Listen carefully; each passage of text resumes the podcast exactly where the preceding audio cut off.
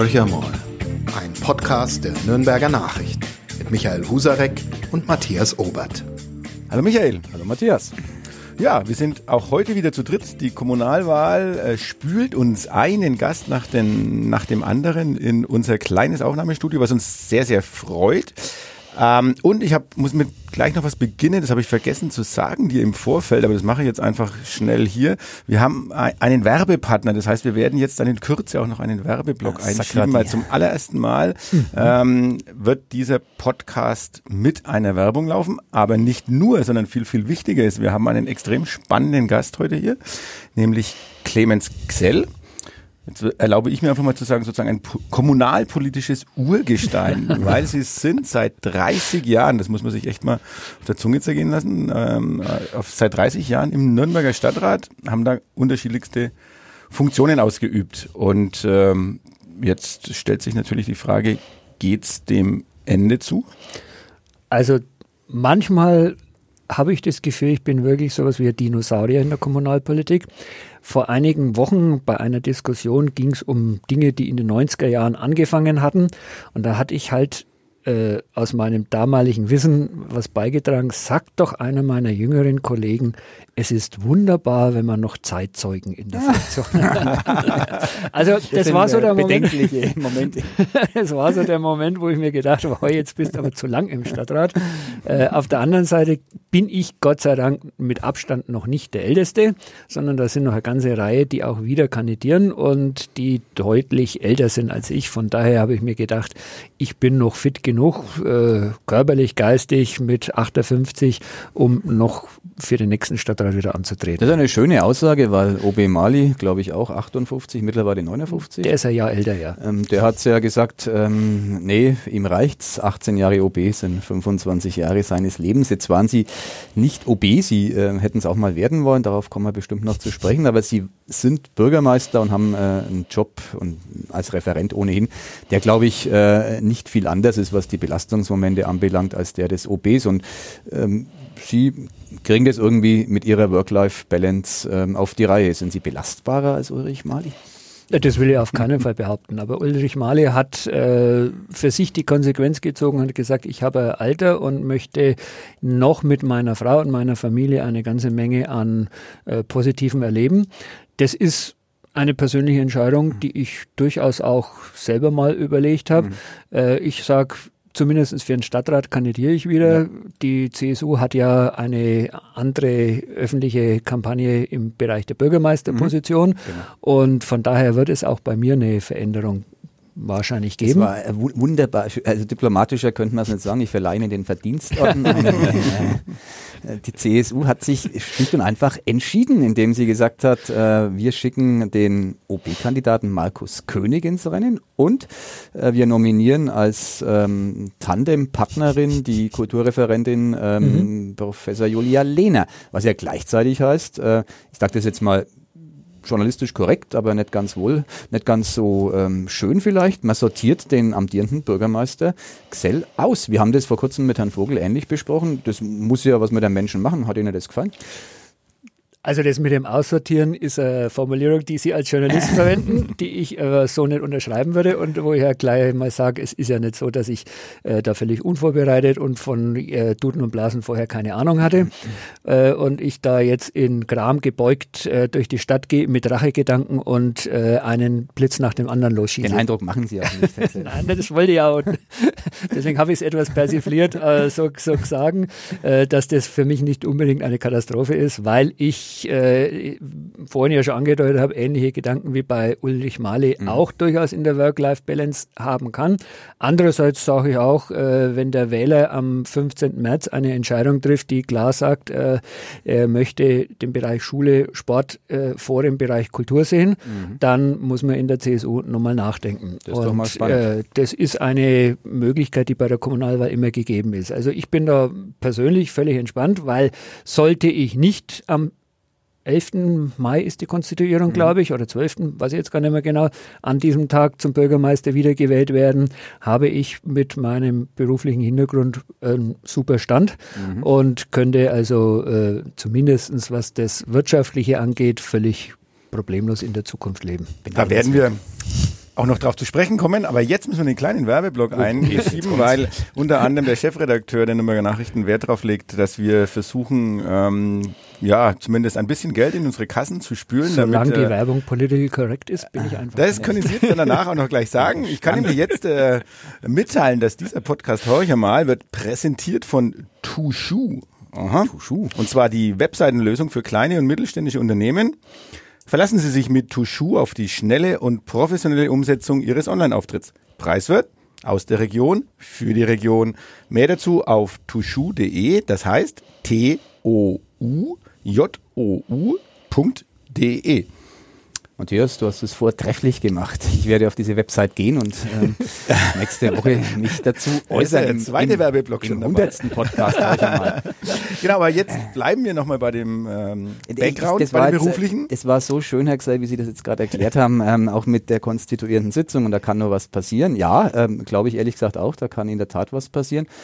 Es kann aber auch passieren, das sage ich jetzt auch mal äh, ungeschützt, ähm, nicht ganz ohne Information, die haben Sie natürlich besser und häufiger als ich erhalten. Es kann ja auch passieren, dass Clemens Gsell äh, Schul- und Sportreferent der Stadt Nürnberg bleiben wird, ohne die schwere Bürgermeisterkette sich ab und an umhängen zu müssen. Ja, ist jetzt auch keine auszuschließende Variante, aber sicherlich nicht mal bevorzugte, weil ich hatte in den letzten Jahren viel erreicht für Schule und Sport. Also mhm. das das ist unstrittig. Das sagt auch der politische Gegner im Übrigen.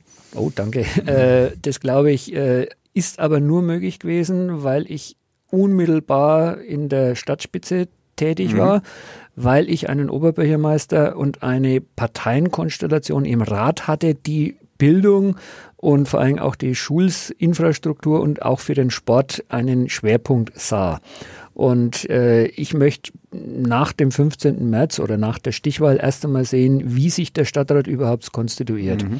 Weil sechs Jahre lang äh, so das Aushängeschild, das Feigenblatt oder äh, sonst irgendwie äh, lame duck im Rathaus zu sein, wird mit Sicherheit nicht mein Ziel sein. Mhm. Wenn, dann will ich gestalten, wenn, dann will ich äh, wie jetzt eine ganze Menge an Impulsen immer wieder geben können. Und das war wirklich nur möglich, weil da die politische Mehrheit und die politische Führung der Stadt massiv mit dahinter stand. Das ist spannend, weil das ist für mich tatsächlich auch ein Learning. Ich habe bis dato immer diesen Unterschied äh, Referent Bürgermeister als nicht so ähm, hoch aufgehängt gesehen. Sie sagen jetzt gerade das Gegenteil. Also es macht schon was aus, dass man sozusagen dieses Standing als Bürgermeister auch dann hat. Naja, wenn man zum Beispiel beim Kooperationsvertrag mitwirken kann, dann kann da ganze Menge an äh, Informationen äh, schon mal gefiltert und dann kann man auch eine ganze Menge an Positionen mit hineinbringen. Mhm. Äh, das ist eine Frage, ob das zukünftig weiter so ist. Okay. Es war auch immer der direkte Zugang in die Vereinbarungen zwischen den Parteien mhm. und die, die Runden beim Oberbürgermeister. Auch das muss gewährleistet sein. Äh, es waren eine ganze Reihe Haushaltspositionen, die ich halt aus der direkten äh, Diskussion dann auch immer wieder mal mit einem Telefonat beim Kämmerer oder beim mhm. Oberbürgermeister auch absichern konnte, die dann aber auch für die Position der Schulen oder des Sports eine ganze Menge gebracht haben. Und bei der nächsten Wahlperiode kann es sein, dass es eine deutliche politische Schwerpunktverschiebung gibt. Mhm. Äh, sollte es den Grünen gelingen, eine Dreierkonstellation im Rathaus zu bekommen. Das wird Ihnen gelingen, Herr Xell. Also zumindest wird äh, es wird keine Konstellation ohne die Grünen geben. Wahrscheinlich dann werden die natürlich zunächst einmal eine ganze Reihe von Haushaltspositionen in eine andere Richtung schieben, mhm. die schon mal ganz viel Spielraum wegnehmen für Schule, Sport. Aber, äh, Und die SPD hat eine neue Sozialreferentin, die wird sicherlich auch nicht äh, am Rande stehen bleiben wollen. Und eine Kulturbürgermeisterin wird auch ihre mhm. äh, Positionen stellen. Und dann möchte ich wissen, wo der Schul- und Sportbereich ist. Und äh, das Wichtige ist, der muss, wenn ich das weitermachen soll, äh, schon ein Gewicht haben. Mhm. Wir sind ja mitten im Verteilungskampf jetzt schon. Das finde ich sehr, sehr spannend, weil es genau die Diskussionen sind, die ja, ja. dann äh, geführt werden, spätestens ab Mai, im Hintergrund ja jetzt schon. Glauben Sie, wir haben jetzt gerade die Rolle der Grünen ein bisschen beleuchtet, die eine andere Rolle spielen werden. Da gibt es wenig äh, Zweifel. Wird in Nürnberg auch so sein wie woanders. Ähm, glauben Sie, dass die tatsächlich diesen Bereich Schule, Bildung äh, weniger stark äh, betonen. Das ist ja schon in Nürnberg, ich sage das jetzt äh, nicht, weil ich in den Honig ums Maul schmier, Sie haben eine großstädtische Schulpolitik gemacht, ähm, die ideologisch äh, tatsächlich ja auch äh, frei von Kritik war, sei es von SPD oder von Grünen Seite, da, da haben sie eine gute Arbeit gemacht und trotzdem sind sie nicht fertig, weil in Nürnberg nur was zu tun ist, ne? also nicht so wenig in dem Bereich Schule. Und glauben Sie tatsächlich, dass das ein Koalitionspartner, der die Farbe Grün hat, ähm, anders sehen würde? Es ist immer eine Frage der politischen Gewichtung und äh, wenn ich antrete als Grüne mit der Aussage, ich möchte in Nürnberg ein 365-Euro-Ticket, ich möchte in Nürnberg äh, in der Ökobilanz ganz weit vorkommen, mhm. äh, ich war ja auch mal für den Umweltbereich äh, naja. zuständig, dann wüsste ich da auch eine ganze Menge Schwerpunkte, mhm. die ich dann erst einmal äh, in Erfüllung dieses Wahlversprechens machen müsste.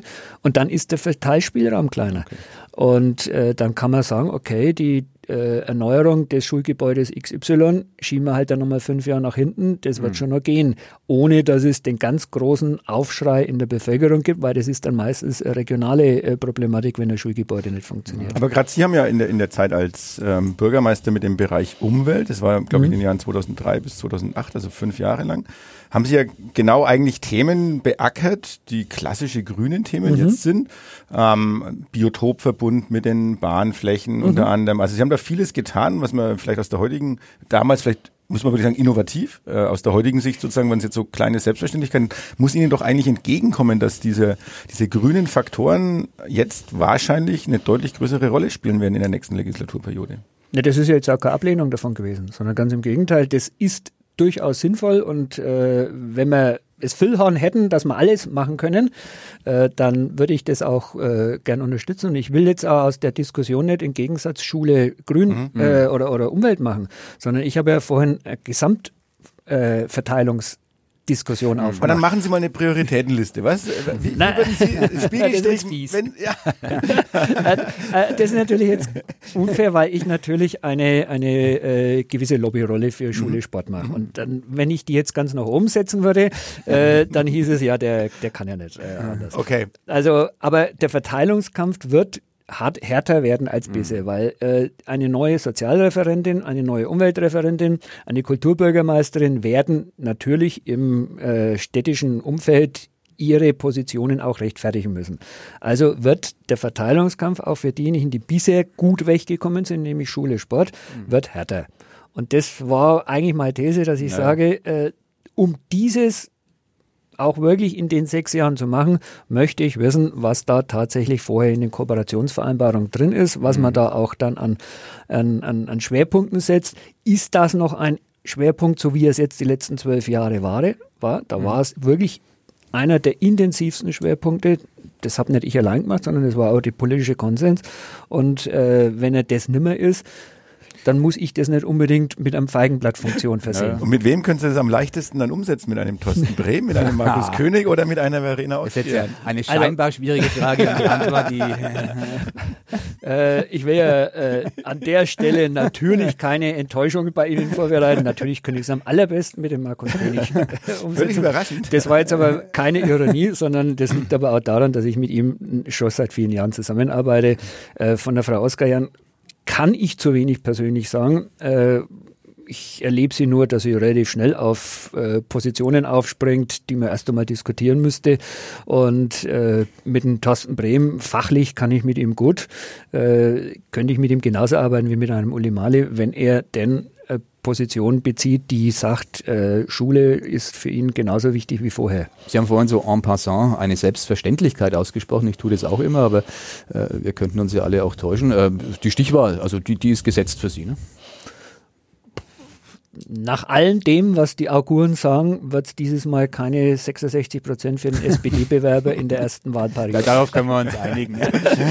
und, ja, und ansonsten äh, ist die diesjährige Pers äh, Persönlichkeitsentscheidung beim OB sowas von, von schwer zu greifen. Ich, also ich, ich persönlich habe jeden Tag mit vielen Personen zu tun mhm. und versuche da auch immer mal ein Feedback zu bekommen, aber es ist extrem schwierig. Ja, dieser Wahlkampf ist ja auch wirklich anders, als ich die vorherigen Wahlkämpfe ja. erlebt habe. Das Stichwort Großveranstaltung spielt kaum mehr eine Rolle. Ja. Es ist ein sehr kleinteiliger, man geht sozusagen auf Mini-Zielgruppen zu. Ich nenne mal ein Beispiel. Ich ging Montag früh, äh, weil ich mir das schon lange vorgenommen habe, ähm, zu einer Joggingrunde, zu der Markus König eingeladen hat. Das waren ähm, sechs Antifa-Protestierer, sieben Polizisten oder andersrum, sechs Polizisten, sieben Antifa. Die sind dann nicht mit joggen gegangen, die 13 Menschen. Und dann war es noch ein knappes Dutzend Menschen, von denen, ich kann das nicht abschließend bewerten, ähm, zwei Journalisten waren dabei, bleiben also zehn übrig. Von diesen zehn waren so zwei Organisatoren, bleiben acht übrig. Äh, davon waren die Hälfte Parteigänger oder ähm, nahe Verwandte von Herrn König. Das heißt, es war ein Wahlkampf, bei dem in einer Stunde zwei bis drei Menschen wirklich erreicht wurden, Bürger. Und das ist ja ein Format, ähm, was sich so ein bisschen durchzieht. Es muss nicht immer Joggen mhm. sein, jeder macht sein eigenes Ding, aber da eine Prognose abzugeben, da haben Sie vollkommen recht, ist eigentlich unmöglich. Also es, es ist sehr, man ist im kleinen Feld unterwegs. Ist das ein Wandel? Sie haben ja auch mal einen OB-Wahlkampf bestritten. Also wenn man den Montag nochmal hernimmt, der Montag dient schon auch der, der Chance für Menschen mit dem Markus König ins ja. Gespräch zu kommen. Nur ist es nicht jedermanns Sache, in der Früh durch den Wald zu rennen. Ja. Äh, ich habe es heute früh gemacht mit einem, der da übrigens am Montag auch dabei war. Ah, okay. Äh, und, wissen Sie ja alles. ja, der hat mir die Zahlen ein bisschen anders dargestellt, aber äh, er hat gesagt, zwei Polizisten und äh, 13 Antifa, aber gut, vielleicht nee, waren auch verkleidete Polizisten dabei. Oh, aber es die, die Podcast-User sehen uns nicht. Hier ist die Antifa, 1, 2, 3, 4. Herr Maaßen, den ziehen wir mal ab. Dahinter sind die Polizisten und die Joggingrunde. Nicht, dass ja. es heißt, ich würde lügen. Eins, zwei, drei, vier, fünf, sechs, sieben, acht, neun. Zwei Journalisten und Gut. Frau König. Also sind zwölf insgesamt gewesen, die haben die Fotos gemacht. Okay, ich habe heute keine Fotos gesehen. Aber es, was ist wesentlich an der Veranstaltung ist, ist ja die mediale Aufbereitung über die Social Media. Ja. Äh, und die Erreichbarkeit über oder, oder dort die Menschen zu erreichen, das ist wesentlich wichtiger in den heutigen Wahlkämpfen. Ja. Und das ist was anderes, als es noch 2008 mhm. war. Also 2008 gab es damals schon die Homepage, gab es ab und zu mal so ein Chatroom. Ja. Äh, das war schon geniale digitale Wahlkampfführung. Mhm. Und äh, ansonsten hat man sich noch auf die traditionellen Medien, Presse, genau. Funk und Fernsehen gestützt und äh, versucht, möglichst viel Veranstaltungen, wo die Menschen dazukommen, ja. anzubieten oder gleichzeitig auf Veranstaltungen zu gehen. Der zweite Teil, dass man heute noch auf Veranstaltungen geht, ist im Wahlkampf gleich geblieben. Mhm. Also was ich am Pensum von den Kandidaten, zumindest der drei großen ja. Kandidaten äh, aufstellen, Fraktionen und Parteien sehe, das ist Wahnsinn, was die an, ja. an Terminen leisten. Äh, aber der erste Teil, nämlich die Digitalisierung, die ist enorm mhm. verändert. Äh, jetzt ist es immer wahnsinnig schwierig, da zu, zu greifen, ob das tatsächlich dann auch die Leute erreicht. Ja. Aber wenn man dann so einzelne äh, Beiträge miterlebt, die dann 6.000, 7.000 äh, ja, erreichte Personen ja. vorgeben, nach der Zählung, die da in, in, Social Media üblich ist, dann ist das schon relativ viel. Mhm. Und äh, das scheint im Augenblick der, der Weg zu sein. Was das aber wieder die Schwierigkeit macht, also ich habe überhaupt kein Gefühl für diese mhm. Wahl jetzt. Mhm. Äh, Wird das mal ein Dreiklang, dass drei große Fraktionen so ein bisschen was über 20 Prozent geben, ja. äh, wird die SPD sich abkoppeln von ihrem Bundestrend auf kommunaler Ebene, wie es in der Vergangenheit auch der Fall war. Ja. Äh, ich habe auch kein Gespür, wie jetzt die AfD aufs Rechtsaußen ins Bürgerliche und ins Arbeiterlager einbricht. Genau. Äh, was ich mitbekomme, ist, dass die Grünen sehr stark in die bürgerlichen Ebenen einbrechen. Mhm. Äh, ist ein bisschen unsere Vororte wo der SUV vor der Haustür steht, aber am Wahlkampf, mhm. Wahltag manchmal äh, eine andere Entscheidung gefällt der, wird. Der alltägliche Widerspruch lässt grüßen. naja, äh, Schwarz leben und Grün wählen ist durchaus häufiger der Fall. Ja. Äh, diesen Widerspruch hat man aber selber. Klar, ich meine, äh, eine, die, die, Grünen treffen ja ein Lebensgefühl, sage ich immer. Ne? Genau. Also, es muss ja nicht bedeuten, dass man selber dann so lebt, wie sozusagen die reine Lehre prophezeit, aber das Lebensgefühl treffen die ganz gut. Ja. Das sehen Sie schon auch so. Ne? Ja, und ich war ja in der Umweltzeit äh, nicht ohne Überzeugung für diese Positionen ja. angetreten. Und ich habe ja heute noch sehr viel Sympathie und äh, versuche auch immer wieder im Schulbereich solche Themen nach vorne zu bringen, weil äh, es war ja schon vor, vor zehn Jahren klar, dass das mit dem CO2 nicht so weitergehen ja. kann. Äh, es war aber schwierig dafür, die notwendige Aufmerksamkeit mhm. herzubringen. Und das hat sich Gott sei Dank gewandelt. Die Aufmerksamkeit ist jetzt da.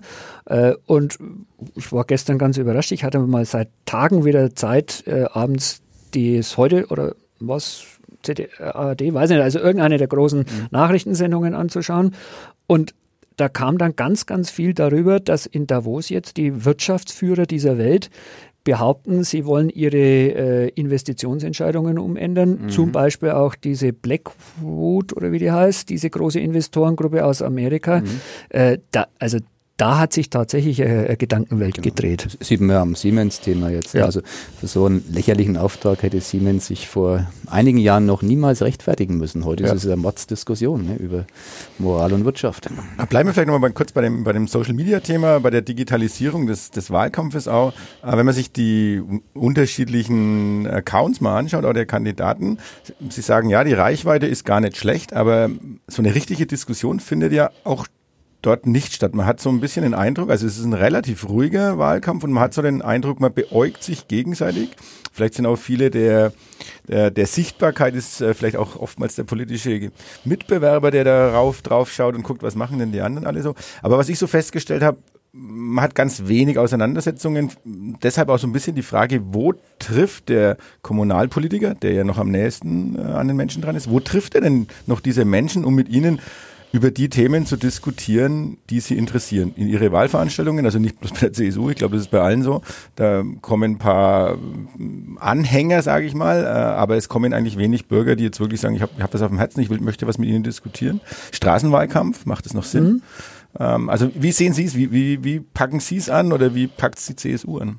Also die Wahlveranstaltungen als ein Medium war noch nie besonders wichtig ist. Das mhm. ist die Mobilisierung der eigenen Mitglieder, genau. das ist die Informationsweitergabe und es ist aber überraschend, in den letzten äh, drei, vier Wahlkämpfen sind deutlich mehr Bürger von außen gekommen, die gesagt haben, ich möchte mal mit ihnen diskutieren und bin deswegen gekommen. Also das mhm. war schon deutlich schwächer. Das hat sich, zumindest aus der kleinen Kosmos, den ich da mitkriege, äh, hat sich das verändert. Äh, wo erwische ich die, die Bürger? Also erstens erwische ich sie dort, wo sie sich aufregen. Also das ist natürlich, äh, wenn irgendwo was schief läuft, wenn irgendwo ein Problem ist, dann ist der Politiker gefordert.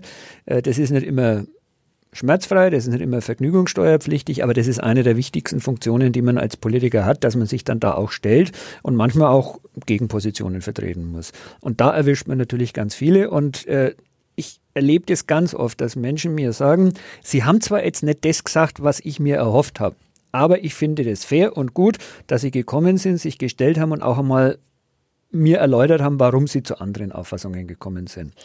Und äh, das ist eine der wesentlichen Dinge, ist man in der Lage, in so einer Veranstaltung mit den Menschen empathisch umzugehen, kann man das und das ist vielleicht auch einer der Punkte, der bei dieser Wahl mhm. relative Rolle spielen wird. Und wo erwischen wir die Menschen noch? Weil das war ja die Frage. Das ist natürlich dort, wo es freiwillig hingehen.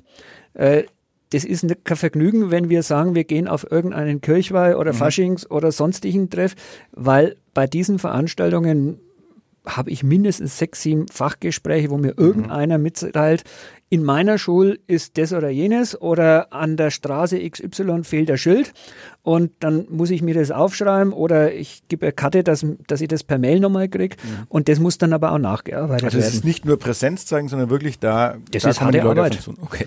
Und äh, die muss man aber auch als Kandidat, als mhm. Bürgermeister, als Stadtrat äh, leisten und damit kann man aber auch vieles, was in diesen Vorurteilen gegenüber der Politik ist, auch bisschen, bisschen beheben. Es ist vorhin die Zahl ja schon mal gefallen, ich glaube 66 Prozent, also spielt ein bisschen drauf an, muss man ja vielleicht auch unsere Hörer sagen. Sie sind gegen Uli Mali angetreten. das war aber die vorletzte Wahl. Die vorletzte ja. Wahl, genau. Also da war Mali noch nicht ganz so hoch, aber doch auch schon bemerkenswert erfolgreich. Genau, also eine deutliche Niederlage, ich glaube, das kann man mhm. so sagen. Würde mich auch interessieren, wie steckt man denn sowas weg? Weil Sie sind ja Sie haben nicht danach gesagt, okay, ich habe es verstanden, die Botschaft. Sie haben ja da auch einen sehr intensiven Wahlkampf geführt. Sie mhm. haben wahnsinnig viel Zeit reingesteckt, haben bestimmt auch eine andere Erwartungshaltung gehabt.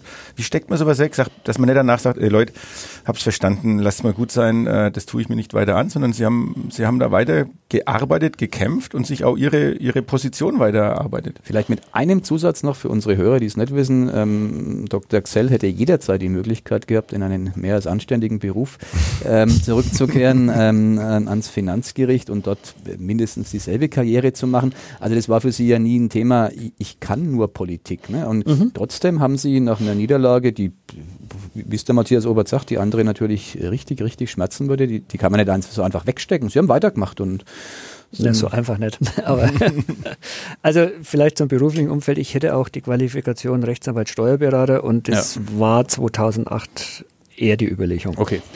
Äh, weil da wäre noch in dem Alter gewesen, mhm. dass ich da wirklich dann nochmal durchstarte. Und ja. das wäre sicherlich wirtschaftlich nicht, nicht uninteressant. Genau. Äh, ja, was ging mir durch den Kopf damals? Also durch den Kopf zuerst einmal war Enttäuschung. Mhm. Sag ich ganz offen. Sie, Sie lagen also bei knapp 25, ne? Äh, 27, 27 gut aber, 25. Aber es war, ich, da braucht man nicht um 3% drauf oder ja. runter diskutieren. Äh, das war äh, Klatsche äh, und ich habe versucht mal zu verstehen, warum und wieso. Mhm. Und es war mir ja im Wahlkampf teilweise schon, schon begegnet, dass viele gesagt haben, es war blöd, dass man sich da entscheiden muss. Wir wollen sie eigentlich beide. Äh, und das, das war schon, komischerweise waren es rund so 100, 150 Äußerungen, die mir in dieser Richtung mhm. entgegengekommen sind. Und das ist dann schon relevant. Also nicht, wenn das einer sagt. Ja. Äh, das war aber auch eine der Motivationen, wo wir gesagt haben, na okay, überlege mal, ob du in der Politik weitermachst. Mhm. Das Zweite an der ganzen Geschichte war äh, die Möglichkeit, den Schulbereich was mich neben dem Umweltbereich immer interessiert hat. Mhm. Äh, Ihr Vater war Leiter eines Gymnasiums in Nürnberg, weiß ich zufällig, weil ich weil Schüler war. Leidtragender Schüler war. Nein, nein, ich habe Ihnen das schon oft gesagt und ich meine das so, das war mein erster Französischlehrer und äh, immerhin, ich habe dann ein Jahr in Frankreich studiert, so richtig viel falsch gemacht hat er garantiert nicht. ah, mich hat er nicht nach Frankreich gebracht zum Studieren. Ich war als, als Austauschpartner ständig okay. in Frankreich und bin heute noch sehr, sehr frankophon. Ja, und, und 2008 äh, war dann letztendlich auch mit der Familie die Entscheidung, Gestaltungsmöglichkeit macht mir Freude. Äh, ich hatte das Gefühl, äh, dass der Oberbürgermeister trotz des Wahlkampfs sagt, okay, den Schulbereich würde ich gern sehen, wenn das jemand macht, der die Verwaltung in dem Punkt auch organisatorisch weiterentwickeln kann. Äh, und dann war es Gemengelage aus vielleicht ein bisschen Trotz, vielleicht ein bisschen es macht mal weiter Spaß. Ja. Äh, vielleicht ja auch. Äh, ich habe es nicht ganz verstanden, warum es gar so heftig war. Und äh, ja, bei der nächsten Wahl wurde ich ja dann von den Wählern zumindest auf der Liste sehr gut gewählt ja, ja. und im Stadtrat mit einem Ergebnis wiedergewählt, das bisher, glaube ich, in der Größenordnung noch kein Bürgermeister erreicht hatte. Also hat es dann schon eine gewisse Bestätigung gegeben. Danke für die ehrliche Einschätzung. Das finde ich immer sehr sehr schön, wenn es wirklich authentisch rüberkommt. Ähm, und man muss ja auch dazu sagen, jetzt, also spätestens seit fünf Jahren wissen wir ja auch, es lag nicht an Ihnen. Vor fünf Jahren war Sebastian Brehm, der angetreten ist, der dann wirklich unter 25 Prozent gelegen mhm. ist. Damals, als äh, Herr Xell verloren hat, hat jeder gesagt, naja, schlimmer kann es nie werden für den nächsten CSU-Kandidaten. Es wurde dann tatsächlich nochmal schlimmer. Also äh, man muss ja fairerweise auch immer sagen, äh, diese sag mal, strahlende Figur Mali, die hat ähm, einfach da ist, äh, mhm. die hätte es wahrscheinlich jedem Gegenkandidaten der Welt äh, schier unmöglich gemacht, mhm. diesen Job zu erobern. Ne? Also. Ja, eigentlich war die Entscheidung sechs Jahre zu spät. Mhm. Ja, genau. Das, da war es spannend gewesen. Wenn beide, beide, ohne neu, Amtsbonus, genau. ohne neu, äh, wäre das eine interessante Geschichte ja, gewesen. Richtig, ja. Vor allem, weil Uli Malia damals auch noch nicht so viel Meriten nee, nee, vorweisen konnte, war wirklich eigentlich auch so ein bisschen der Überraschungskandidat. Jetzt sind wir ja quasi, äh, fragen, wir, fragen wir den Zeitzeugen Zell. Äh, warum sind Sie dann 2002 nicht angetreten? Naja, da gab es einen Amtsinhaber der CSU, der äh, ein klares Prä also hatte. Also stand ja. quasi nicht zur Debatte. Also, ja. das Scholz also Ludwig und, Scholz, genau, muss man ja, vielleicht genau. nochmal erwähnen. Unsere jungen Hörer. Unsere jungen Hörer. ähm, genau. Ja, ähm, wir haben schon noch ein Thema, das hat jetzt überhaupt nichts äh, mit der CSU, ja, mit der CSU hat es bestimmt auch irgendwas zu tun. Ähm, es wurde ganz kurz vorher, bevor wir jetzt in, in, den Podcast eingestiegen sind, mal kurz angesprochen. Und es ist ja immer unser Thema. Ein gewisser Fußballverein ähm, dieses ähm, Landstrichs und ein Stadion, ähm, mit dem äh, mein Kollege Michael Husarek nicht so recht zufrieden ist. Ähm, und er will ja immer was wissen. Was willst du wissen? Ich will wissen, wann der Club äh, die schmucke Fußballarena kriegt, die sozusagen der Vermarktung alle Möglichkeiten öffnet und den Verein dann endlich in die Champions League hieft, wo er hingehört. Und momentan muss er ja, wir wissen das alle, am hinteren Ende der zweiten Liga herumdümpeln und Ich weiß, Clemens Kell ist Sportbürgermeister, aber nicht fürs Stadion zuständig. Das ist ähm, der Kollege von ihm, Christian Vogel, den hatten wir ja vor zwei Wochen erst hier. Und ähm, ich weiß aber auch, dass Sie mehr als sachverständig sind und eher mindestens eine Meinung haben. Also braucht denn der Club ein, oder braucht die Stadt ein Fußballstadion, in dem das Stadion ein neues, in dem der erste FC Nürnberg aufblühen kann? Eine schöne Frage. äh, wenn ich nicht die Infrastruktur, die wir heute ums Stadion haben, äh, irgendwo anders in die Botanik hineinbauen müsste und damit eine Landverschwendung schlimmster Art ist, ist natürlich ein Stadion aus den 1920er Jahren mhm. äh, irgendwann einmal generell zu ersetzen. Und de, die Frage wird sich in den nächsten Jahren irgendwann einmal stellen in Nürnberg. Äh, aber letztendlich werden wir dann auf denselben Standort wiederkommen. Und dann äh, ist immer die Frage des Umbaus. Mhm. Umbau im laufenden Betrieb. Im quasi. laufenden Betrieb. Und darüber diskutieren wir ja jetzt schon längeres. Eigentlich wollten wir den Weg gehen, zuerst zu sagen, wir machen eine neue Betreiberkonzeption, in die der Verein besser mit eingebunden wird. Und dann entscheiden wir, was an Baumaßnahmen mhm. kommt. Jetzt ist es mit der Betreiberkonzeption extrem schwierig, weil beim FCN personelle und sonstige Kontinuitäten nicht vorhanden waren, auch inhaltliche Positionen sich gewechselt haben, weil eventuell irgendjemand, der da noch im Hintergrund stand, äh, nie richtig eingebunden war oder ich, ich kann es nicht beurteilen genau, was da der Hintergrund ist, aber die äh, angeblichen Partner sagen immer, wir wissen da relativ wenig drüber.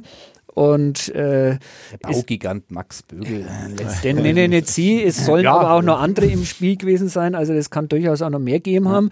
Und äh, jeder, der da irgendwann genannt wurde, hat dann hinterher gesagt, na, mit uns hat noch keiner richtig gesprochen. das würde mich nicht überraschen. Und äh, von daher ist es ein extrem hartes Geschäft, was da der Kollege Vogel hat, äh, so eine neue Konzeption zu machen, weil er keine greifbare mhm. Partner hat. Und irgendwann wird es halt wieder darauf hinauslaufen, dass die Stadt was entscheiden muss. Äh, das war, ich würde jetzt aber da nur einmal einhaken, gar nicht mal so sehr aufs Stadion bezogen. Sie sind ja als Sportbürgermeister dann doch zuständig auch für den Spitzensport in mhm. Und ähm, ist es so, dass Nürnberg, also Nürnberg kann keine Plätze, das wissen wir. Langsam muss man sich ja die Frage stellen, kann Nürnberg ähm, Spitzensport?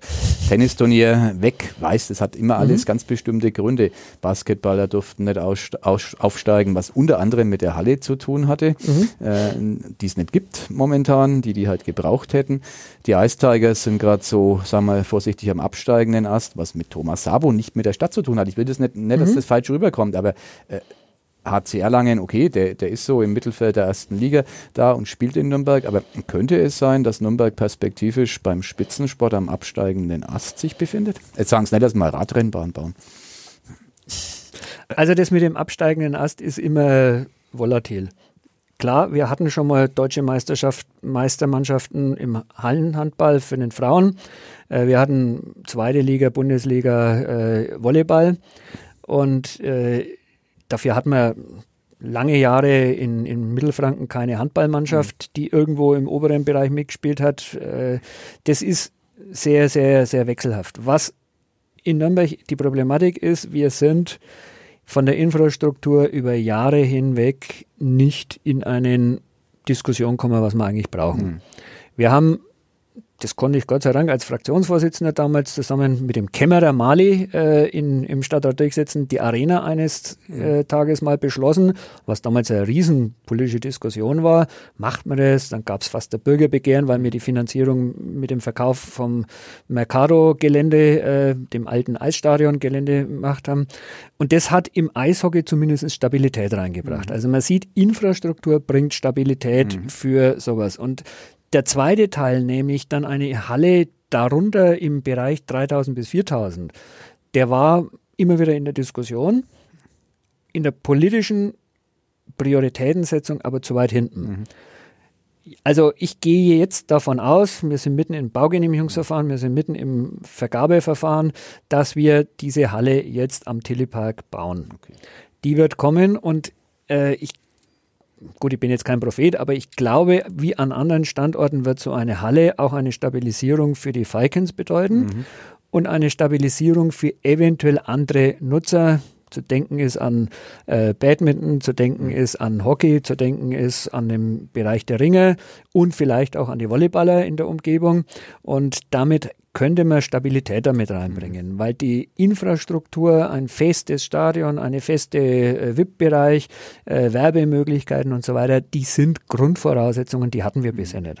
Also war es schon auch eine städtische Sache und es war eine der Dinge, die ich 2014, wie ich den Sport übernommen habe, immer wieder versucht habe, politisch zu postulieren, mhm. dass Leistungssport genauso dazu gehört. Mhm. Vorher war das Credo, die Stadt kümmert sich um den Breitensport genau. und der Leistungssport ist Sache der Vereine und derjenigen, die es nutzen wollen. Und das war nicht ganz einfach. Ich habe ein paar Jahre gebraucht, bis ich auch alle im Stadtrat mitnehmen konnte. Aber jetzt haben wir ein Leistungssportkonzept, das auch auf die Infrastruktur setzt. Mhm. Und da fehlt noch einiges, gebe ich ganz offen zu. Also es fehlt zum Beispiel ein größeres Trainingszentrum Eissport. Mhm. Weil das, was wir in der Arena haben, ist für den DEL-Betrieb ausgelegt, aber ist nicht ausgelegt äh, für eine intensive Jugendarbeit drunter. Genau. Da bräuchte man nur zwei Eisflächen. Mhm. Äh, ideal wäre sowas heutzutage jetzt verbinden mit irgendeiner anderen Einrichtung, zum Beispiel ein Einkaufszentrum und obendrauf setzt man zwei Eisflächen, mhm. weil dann hat man optimierte Platzausnutzung. Ah, das ist einer der Punkte. Der zweite Punkt ist, ist Radsport. Mhm. Äh, kommt er doch. Ja, kommt er doch. Die Stehe. Ja, nicht bloß die Stehe, sondern insgesamt der Radsport war eines der, der, der Highlights. Ja. Gott sei Dank kriegen wir jetzt nächstes Jahr wieder die Deutschlandtour durch mhm. Nürnberg und zwar nicht nur einmalig, sondern die schon dieses Jahr. Mensch, wir haben schon 20. Ja, ja wir haben 20. Ich, wollte bloß ich nicht, hab's unsere, gemerkt. okay. Nicht, dass unsere Hörer jetzt sagen, wie nächstes ja. Jahr. Nein, dieses Jahr. Also wir kriegen im Jahr 2020, genauer gesagt am Wochenende 22. 23. August, kriegen wir das Finale der Deutschlandtour nach Nürnberg. Äh, die finale Etappe startet in Mittelfranken und endet in Nürnberg. Mhm und äh, wird äh, sicherlich eine tolle Geschichte mit Jedermannrennen und so weiter, aber es fehlt die Infrastruktur. Und äh, leider ist es so, dass der Bund Deutscher Radfahrer da auch nicht ganz so sauber spielt und jetzt beim Innenministerium zwei Standorte beantragt hat, nämlich Köln und Nürnberg, mit dem Ergebnis, dass das Innenministerium gesagt hat, keiner kriegt was. äh, war genial verzockt, der Herr Scharping wäre an und für sich äh, besser wissen müssen. als alter Profi schon genau. gefordert genau. gewesen zu sagen, Mensch, ins Kinder, so kann man nicht in der, in der mhm. Diskussion neigehen. Äh, das, ist aber in der falschen Partei, Matthias, ne? das war mal SPD-Chef, oder? Da klappt da ja, gar ja, nichts mit der Partei. das habt jetzt nicht gesagt. äh, auf jeden Fall müssen wir jetzt dann einen neuen Anlauf in der Bezuschussung auf Bundesebene mhm. zu machen, äh, vielleicht auch mit einer vorzeitigen Baugenehmigung mhm. und dann können wir in 2020 loslegen, weil da sind wir ziemlich weit. Ja. Und da ist ja Eigenkapital da, da ist ja ein bayerisches Commitment da, aber es fehlt der Bundesstützpunkt, der sich da committen muss und das ist halt schiefgelaufen durch den BDR. Äh, das sind so Themen, die ich ein in der nächsten Legislaturperiode überlasse. Äh, oder selbst lösen. Oder selbst lösen muss, wenn die Stadt sich dann da noch committet dazu. und die Vorbedingungen haben wir ja vorhin gesprochen. Ja, spannend. Ja. Also ich, ich, empfehle jedem, also noch ist es ja noch nicht ganz so ähm, in den rosigen Farben, die gerade geschildert wurden, jeder, der Spitzensport in Nürnberg sehen möchte und sich wundern will, soll mal in die Siedlerhalle gehen, mhm. wenn die Hockeyspieler des NHTC genau. in den höchsten deutschen Ligen unterwegs auflaufen. Schräger geht's kaum. Also der, ja. der, krasse Widerspruch zwischen Realität und naja, äh, Warum? Also muss ich fragen, weil ich eine Halle, die in der Siedlerhalle ähm, war. Da habe ich schon als ja, Wir haben das BBZ bisher gehabt und das BBZ Aha. ist uns die Wand runtergekommen, äh, weil das ist ein Bauwerk, das irgendwann einmal die alte Messe war und dann äh, erneuert wurde und da durch das viele Luftfeuchtigkeit ist hinten die Wandaufhängung verrostet. Äh, und jetzt war halt die, die Thematik, die muss generalsaniert mhm. werden, die Vorbereitung ist vorhanden. Wir wollen ins kürzester Zeit, ich glaube 2021 soll es losgehen mit der Sanierung. Äh, und deswegen haben wir jetzt nicht die ganz teuren Lösungen für Zwischenlösungen gemacht, die dann auch für den Beschuss mit Eis, äh, mit Eis schon, mit äh, den Hockeykugeln mhm. geeignet ist. Äh, das war jetzt äh, eine Schnelllösung. Und deswegen sind die jetzt einerseits draußen am Flughafen mhm, genau. im Eventhalle. Mhm, genau. Äh, das ist schon eine, eine Geschichte, die okay ist. Absolut okay. Ja. Äh, und da muss man natürlich auch sagen, Hockey ist eine schwierige Organisation. Zuschauermäßig auch schwierig. Ne? Also. Ja, und die haben auch untereinander sind die nicht ganz grün. Da gibt es einen Hockeyverband und dann gibt es die Hockeyvereine und die Kommunikation da dazwischen ist auch nicht immer genial. Und der Verband entscheidet manchmal, wir nehmen nicht draußen die, die, die Halle am Flughafen, ja. sondern wir gehen in die Siedlerhalle und die Vereine finden das dann nicht so lustig und schimpfen auf die Stadt, äh, die aber in dem Fall beides angeboten ja, ja, hatte und der Entscheidung des Verbands ist für uns halt bindend. Da sind wir manchmal der Prügelkname dafür, dass da untereinander zwischen Rot und Blau nicht ganz die, die Harmonie herrscht. Aber die Siedlerhalle, um deine Frage zu beantworten, ist eine Sporthalle, die den Charme, weiß ich nicht, der späten 60er versprüht, okay. äh, genauso ausschaut und in der schon äh, großartige Fußballer, wie ich einer war, äh, großarartige Hallenturniere Ach, vor 30, 40 Jahrzehnten, ja. vor drei, vier Jahrzehnten da habe ich als Jugendlicher Handball gespielt. Okay, okay. C-Jugend. ich fand die damals also wir, schon alt, die Halle. Da kann ich auch was beitragen, sozusagen als alter Knochen. Wir haben bei uns in Bad Windsheim, um natürlich auch mein Heimatort nochmal in die ähm, äh, reinzubringen. Äh, wir haben Handball spielen gelernt in der ehemaligen Reichs Arbeitsdiensthalle mit Holzboden. Äh, dementsprechend äh, sahen wir an bestimmten Körperstellen auch aus und die Spreisel. Genau. also das war insofern war Nürnberg wahrscheinlich schon immer ein bisschen besser dran, aber ähm, dann werfe ich euch vor, ihr jammert auf hohem Niveau. Das, das geht auch der, noch ganz anders. Der Werbeblock drei alte weißhaarige Herren sagen, früher war nicht alles besser. genau. Ich habe aber auch noch eine Frage. Wir sind eigentlich weit über der Zeit, aber trotzdem, äh, wenn wir den Schulbürgermeister hier haben, müssen wir vielleicht noch auf, bei Ihnen zumindest abfragen. Wo sehen Sie denn in den nächsten Jahren den ganz großen, die ganz großen Dinge, die in Nürnberg auch noch erledigt werden müssen? Also wir, wir kennen ja alle, gerade wir Journalisten, äh, die Meldungen aus Berlin ähm, mit den maroden Schulen, mit runtergekommenen Schulgebäuden, Toiletten, bla bla bla. Kennen wir alles in Nürnberg in der Form nicht, aber es gibt auch hier Probleme. Mhm. Wo würden Sie in den nächsten sechs Jahren, wenn Sie einfach nochmal dieses Mandat in der Form bekommen, wie es Ihnen selbst vorschwebt, wo würden Sie als erstes ansetzen wollen? Wo sind Ihre Prioritäten? Die, die Reihenfolge stellt sich von selbst auf. äh, das ist nämlich, als wachsende Stadt hast du ein Riesenproblem, wenn du äh, den Menschen Wohnraum geben willst. Das ist das Erste, was wir in der Stadt machen müssen. Und dann die Infrastruktur zum Beispiel für die Betreuung der Kinder und für den Unterricht. Und wir haben halt jetzt wieder rund 12, 1300 Kinder pro Jahrgang, pro Jahrgang mehr, mhm. als wir es in den Jahren 2000 bis 2010 hatten. Und die müssen in unseren Schulen Platz finden. Und das heißt, die Priorität stellt sich eigentlich vor selber auf. Erstens müssen wir Kapazitäten schaffen. Das heißt, Schulneugründungen. Wir brauchen vier bis fünf Grundschulen. Und zwar keine kleinen Grundschulen, sondern die größeren mit fünf bis sechs Zügen. Wir werden eine Realschule brauchen und wir werden zwei Gymnasien brauchen und wir werden im beruflichen Bereich äh, eher fachlich anpassen müssen, aber auch ein bisschen Kapazität ausweiten müssen. Also das ist ein Riesenbauprogramm, was schon allein, naja, so um eine Dreiviertel Milliarde, äh, also 750 Millionen verschlingen wird. Und dann sind unsere Gebäude aus der Nachkriegszeit jetzt alle nach und nach in der Sanierung. Das ist die zweite Priorität, dass wir also da eine ganze Menge an Gebäuden haben, die wir schon untersucht haben, wo wir wissen, naja, die haben wir noch 10, 15 Jahre und da muss ist in der Priorität, sind die jetzt auch schon gewichtet. Die müssen dann neben der Kapazitätsschaffung, müssen wir auch da Ersatzbauten machen. Mhm. Und das dritte ist Ergänzungen, weil in der Schule gibt es ja jetzt eine ganze Menge zusätzliche Aufgaben, die in der Kaiserreichsschule nie drin waren. Betreuung hat man damals nicht gehabt. Mhm. Vernünftigen Sport hat man damals nicht geplant. Also müssen wir zum Beispiel Reutersbrunnenschule oder Holzgartenschule die Turnhallen völlig neu an, anpacken. Mhm. Und dazu den Ganztags- oder die Betreuungsformen, also Essensversorgung, gibt es in keiner Kaiserreichsschule. Gab es übrigens in die 70er Jahre Schulen auch noch kaum.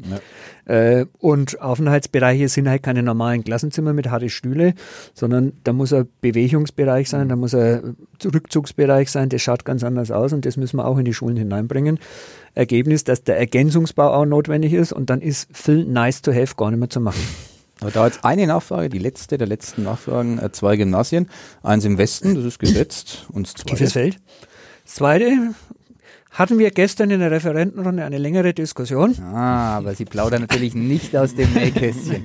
Und es, wir kriegen es aber naja, eh raus. Also ich kann es vom, vom städtischen her, natürlich gibt es da äh, zwei Prioritäten. Der, der Westen ist relativ unterverseucht ja. und wir schieben im Augenblick mehr Kinder über die Pegnitz in die Gymnasialebene, mhm. Als wir es nach Norden als wir vom Norden nach Süden bringen. Mhm. Also wäre erste Priorität ein Gymnasium irgendwo am U-Bahn-Ast im Süden. Mhm. Da ist es aber natürlich extrem schwierig mit Grundstücken. Ja. Der zweite ist, unser großer Entwicklungsbereich ist droben im Nordwesten Ton aufwärts. Mhm. Also wäre das genauso eine Alternative, mhm. auch wenn es über der nördlichen Seite der, der Pegnitz ist, aber ja. das wäre genauso gut, äh, weil wir dort droben eine ganze Menge an Entwicklungen mhm. haben. Dann würden halt die, die Südstädter weiter in die Innenstadtgymnasien mhm. gehen. Das ist ja jetzt auch nicht so weit über der Pegnitz. Ja. Ist ja auch zumutbar. Also die zwei mhm. Bereiche sind von den Stadtsektoren im Augenblick sehr intensiv in der Suche und äh, da werden wir was machen müssen. Eine Realschule muss in den Nordosten, weil da ist im Augenblick nur die Veit Stoß mhm. und die ist hoffnungslos überlastet. Ja.